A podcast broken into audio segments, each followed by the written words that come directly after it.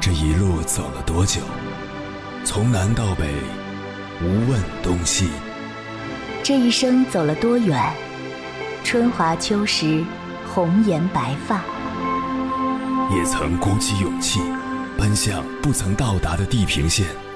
也曾迷失方向，受困于爱恨情仇的漩涡。当夜幕降临，一切归于沉寂。有人正迎着月光，踏遍千山万水，为你而来。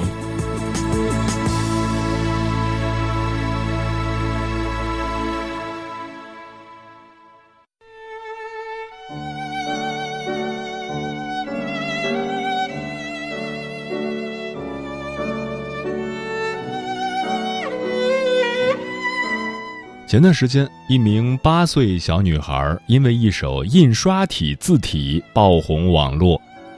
视频中，女孩小小的手抓着一支笔，一笔一画，认真地完成作业，刚健柔美，字字有力，仿佛真的就像打印出来的一样。就连数学作业中的数字和图画也是工工整整，让人看得赏心悦目。不少网友看了后酸溜溜的留言：“果然是别人家的孩子呀。”妈妈说：“女儿其实就是一个普通的孩子，只是对自己要求比较严格，自律性比较强而已。”除了参加书法课，孩子还参加了很多兴趣班。周一到周日的课程安排几乎都是满的，可孩子都可以完成的很好。美国前总统西奥多·罗斯福曾说过：“有一种品质可以使一个人在碌碌无为的平庸之辈中脱颖而出，这个品质不是天资，不是教育，也不是智商，而是自律。”说到自律，这种品质并不是天生就会形成的，而是需要后天培养的。在这个过程中，父母的引导与严格要求对孩子来说非常重要。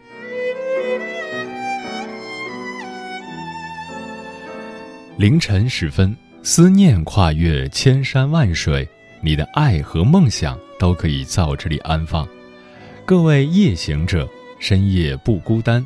我是迎波，绰号鸭先生，陪你穿越黑夜，迎接黎明曙光。今晚跟朋友们聊的话题是：别人家的孩子背后是怎样的父母？关于这个话题，如果你想和我交流，可以通过微信平台“中国交通广播”和我分享你的心声。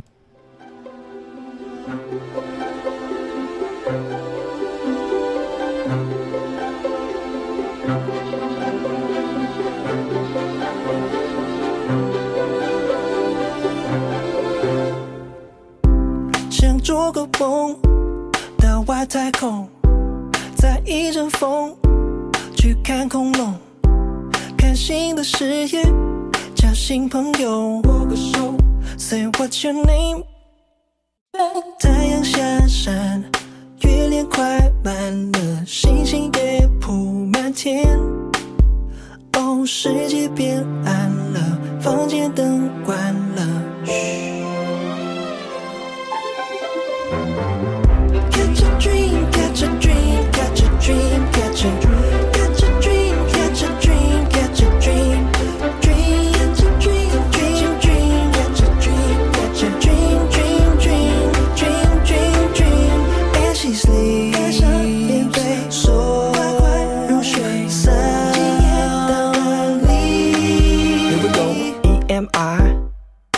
她叫 Amy，中文爱美。今年八岁，爱听歌，也爱上课，成绩比我好十万个。爸妈叫他做个好榜样，对他人要像对自己一样。他还有一个超能力，每次在他梦里能学到东西。他的朋友叫紫儿，因为他的颜色是紫色儿。想做个梦，到外太空，在一阵风，去看恐龙。新的誓言，交新朋友，握个手，Say what your name？太阳下山，月亮快满了，星星也铺满天。哦，世界变暗了，房间灯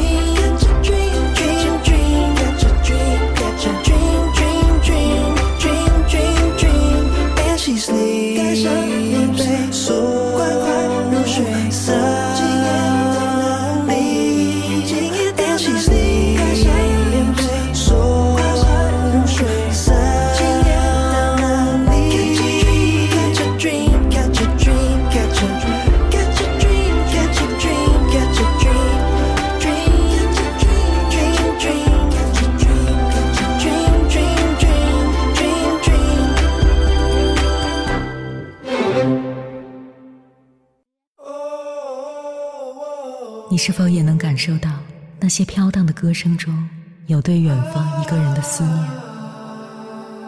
你是否也有遗憾？那些装进信封却始终没能寄出去的千言万语？你是否也走过从南到北那漫长的路？遇见，也错过那东来西去的人。当往事随风，一尘风。凌晨时分，跨越千山万水，讲述和倾听我们的故事。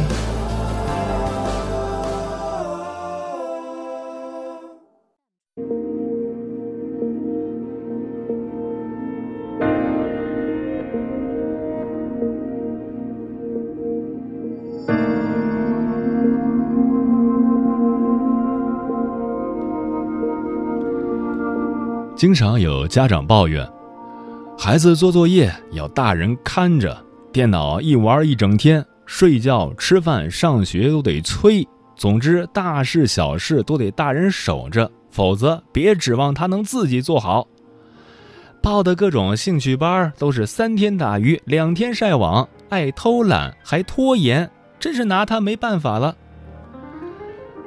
每个人都有惰性，孩子早上想赖床，看到玩具就想要，看到零食就想吃，喜欢玩不想写作业，和他们说自律似乎很难。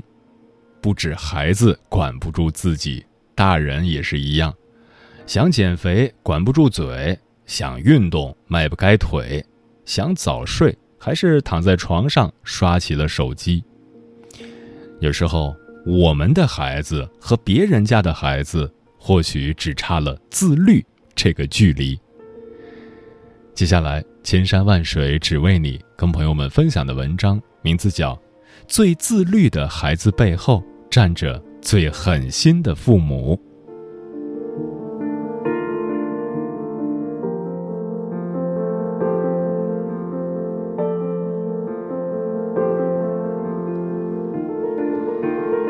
自律的孩子往往都很优秀。仔细观察就会发现，身边那些学习成绩不错、有着巨大潜力的别人家的孩子，都有着非常不错的自律能力。也许你也会有这样的疑问：同样是娃，为什么有的孩子能做到自律，有的孩子却需要父母耳提面命才能完成呢？确实，并不是每个孩子都能做到自律。孩子天性贪玩，制定的计划很多时候不能保质保量的完成。很多父母不明原因，着急上火时，便为孩子打上爱偷懒的标签。孩子的自律是需要后天养成的。每个爱拖延、不自律的孩子背后，一定有个需要被看到的原因。家长看到了，问题就解决了。而在这个过程中，父母的引导对孩子来说非常重要。那么，父母要如何帮助孩子养成自律的好习惯呢？我们从以下四个问题来导入分析，形成对策。一，当孩子注意力被分散掉，没有一个很强的时间观念时，自律的要素之一就是专注力。如果一个孩子不懂得时间管理，他就很容易被各种事情所吸引，到最后该做的事情都没有做好。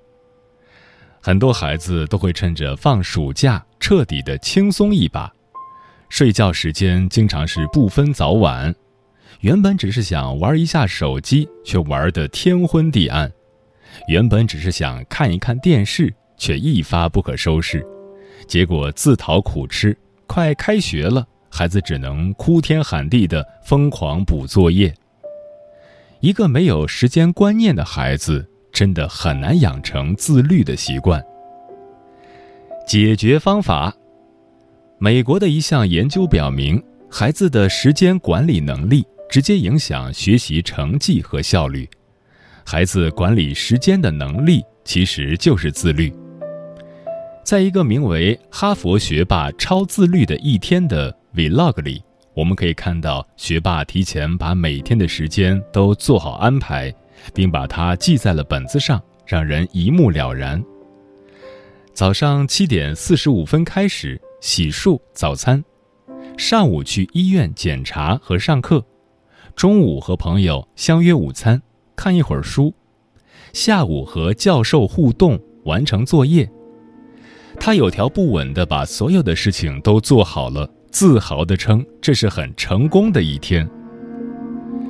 家长们可以和孩子一起安排时间计划，刚开始时不用事无巨细，先让孩子养成掌控时间的习惯，然后可以根据孩子的情况自行的填充内容，让孩子白纸黑字清清楚楚地写下来，并每天自己监督完成情况。时间总是公平的，我们选择怎么花时间，时间就选择怎么塑造我们。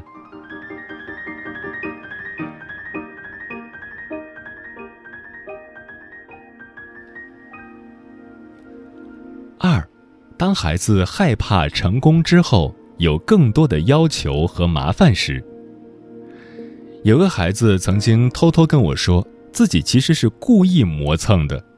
我问他为什么，他回答：“如果我这个做完了，我妈又要安排我干别的，还不如就这样呢，大不了被他唠叨几句呗。”是的，有时候当孩子做完数学，我们会希望他读会儿英语；当孩子读完英语，我们又盼着他能练会儿书法；当孩子考了第十，我们会希望他考前五。考了前五，我们可能又希望他进前三。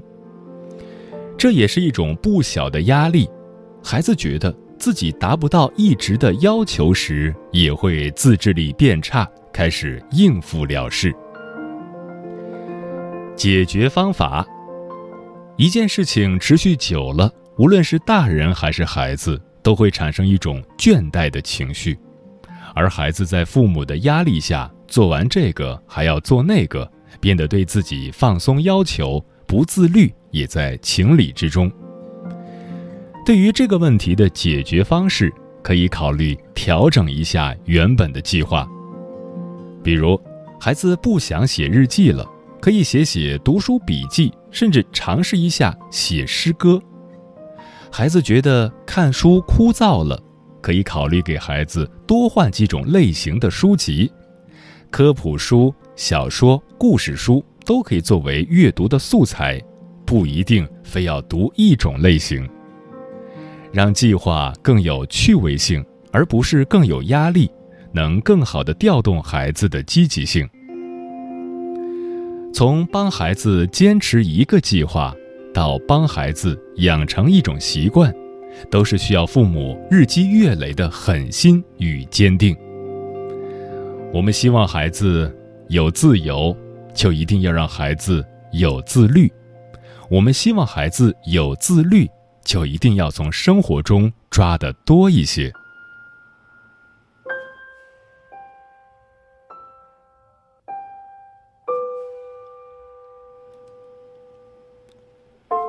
三，当孩子不喜欢被粗暴的委派任务，产生抵触情绪时。央视主持人董卿给人的印象一直都是沉稳大气，理论上他应该是典型的别人家的孩子，但是他也曾经相当的不自律过。他说，父亲是个非常严厉的人，在他小的时候，无论冬夏，都是天还没亮就让他去家附近的中学跑一千米。董卿则觉得自己一个人在跑道上跑步显得特别傻，所以就经常会耍小聪明，下楼以后找个门洞躲着，估摸着时间差不多了，再装作气喘吁吁地跑回家，蒙骗父亲说。累死我了，可算跑完了。很多时候，我们给孩子们制定计划、委派任务，出发点都是为了孩子好。但是，如果不注意方式方法，让孩子感觉自己是被威胁、被强迫、被控制着做这些事情，孩子们很可能就会用非暴力不合作的蒙混战术来进行他们的消极抵抗。解决方法：教育孩子最忌讳的就是简单粗暴，一定不能让孩子感觉到家里所有的规都是为他一个人定的。比如，爸爸为了让孩子专心吃饭，就对孩子说：“吃饭的时候要赶快吃，如果离开饭桌就没有饭吃了。”这规矩定了，孩子的好奇心被点燃，自然是要去验证的。小孩子悄悄观察了一星期后，在饭桌上提出抗议：“为什么妈妈犯规有饭吃，我没有？你们不公平！”所以在制定计划的时候，要有参与感和仪式感，引领着孩子入门；制定规则的时候，要尽量的照顾孩子的情绪和感受。孩子们更倾向于听从喜欢他们、尊重他们的人。充分跟孩子沟通是解决孩子抵触情绪最好的方式。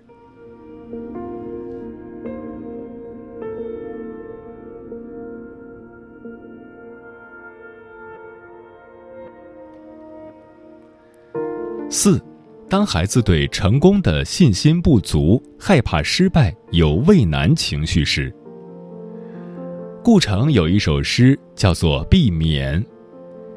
你说你不爱种花，因为害怕看见花一片片的凋落，所以为了避免一切的结束，你拒绝了所有的开始。孩子会担心自己做了也做不好，为了避免最后的失败，所以孩子们选择逃避。这样即使真的失败了，还有一个心理安慰是：我挺聪明的，就是没好好做。我要是好好做了，一定能怎样怎样。解决方法：任何一种习惯的养成，最初一段时间都是最困难的，不能完全靠孩子的自律，还必须配合父母的帮忙。一个八岁的小男孩，从小在国外长大，后来跟妈妈回国接受二年级教育，入学测试的语文试卷正反两面。小男孩做了一个半小时，只填上了一个空。孩子很沮丧。为了帮助孩子，妈妈想到了一个方法。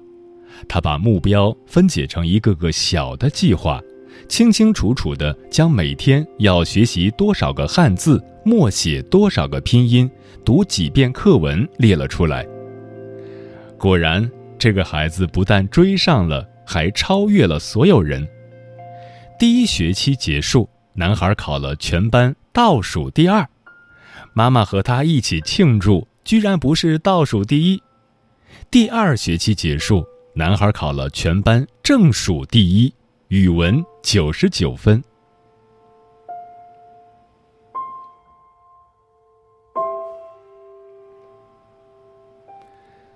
帮孩子学会自律，就像给孩子的世界。打开了一扇窗，自律会内化为孩子身体的一部分，成为他前行的动力。有了这种力量，孩子会自发主动的克服困难，也会坦然的接受失败。这个学期，一切好的习惯有待养成，愿父母都能成为孩子精神上的领路人。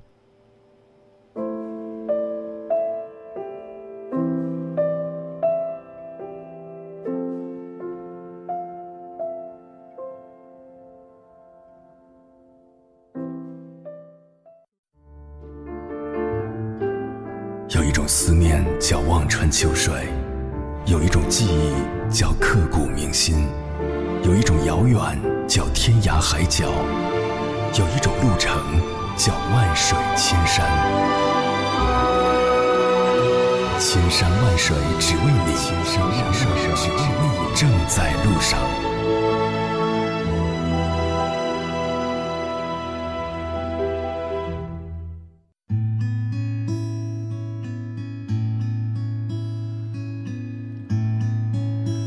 感谢此刻依然守候在电波那头的你，这里是正在陪伴你的千山万水只为你，我是迎波，绰号鸭先生。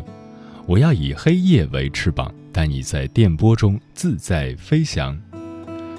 今晚跟朋友们聊的话题是：别人家的孩子背后是怎样的父母？听友豆豆说，常常听见有些家长说：“孩子呀，你要热爱阅读啊！你看别人家的小明读了很多书呢。”但这些家长没看见的是，小明家有好几个书柜。小明家的爸爸妈妈都爱看书。当这些家长在棋牌室激情厮杀的时候，别人家的爸妈在默默看书。因此，把你家孩子放在小明家，你家孩子也一样爱看书；把小明放你家，也一样不看书。家长在要求孩子之前，可以先问问自己：我有没有做到？那些别人家的孩子背后。一定是非同寻常的家长，才能培养出非同寻常的孩子。老张说：“丰子恺，大家一定非常熟悉。他不仅是一位绘画大师，还是一位育儿专家。他主张教养孩子，只要教他永远做孩子。在生活中，他也是这样做的。”用画笔做相机，兴奋地记录下孩子们生活的点滴，常常赞叹孩子们的伟大创举。有一次，女儿把自己的鞋脱下来给凳子的腿穿上了，母亲责备她时，丰子恺却点赞女儿丰富的想象力。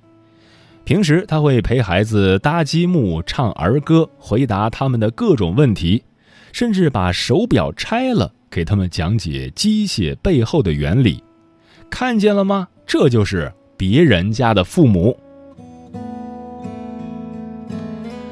三姐说，鲁迅先生说过：“小时候不把他当人，长大后也做不了人。”父母对孩子的教育方式，能够决定孩子的思考方式和行为模式。那些别人的孩子之所以优秀，是因为孩子的父母把孩子当人去引导、去教育，所以孩子在写作业、学习的时候，会更多的体现出对精神层面的追求，这就是孩子对学习的内部驱动力。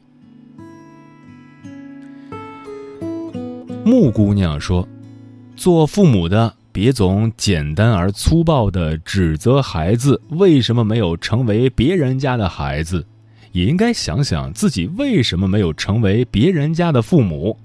毕竟，在相对公平且不断进步的中国教育面前，如果一个孩子想在与数千万人的竞争中脱颖而出，抛去天赋这种随机性很强的因素，那么除了自身的勤奋，家庭本身其实才是最大的变量啊！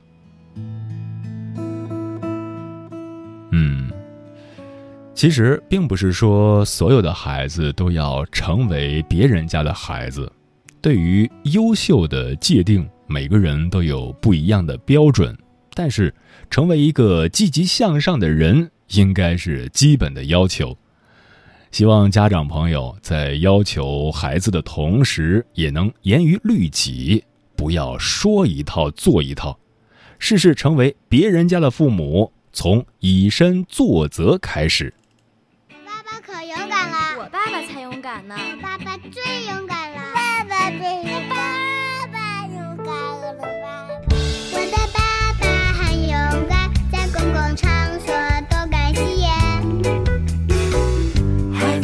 不是个好的习惯。害人害己，让空气污染。我的爸爸很勇敢，在多人排队都能插队到前面。孩子，这不是个好的习惯，遵守秩序才会杜绝混乱。对对对对，我把你把大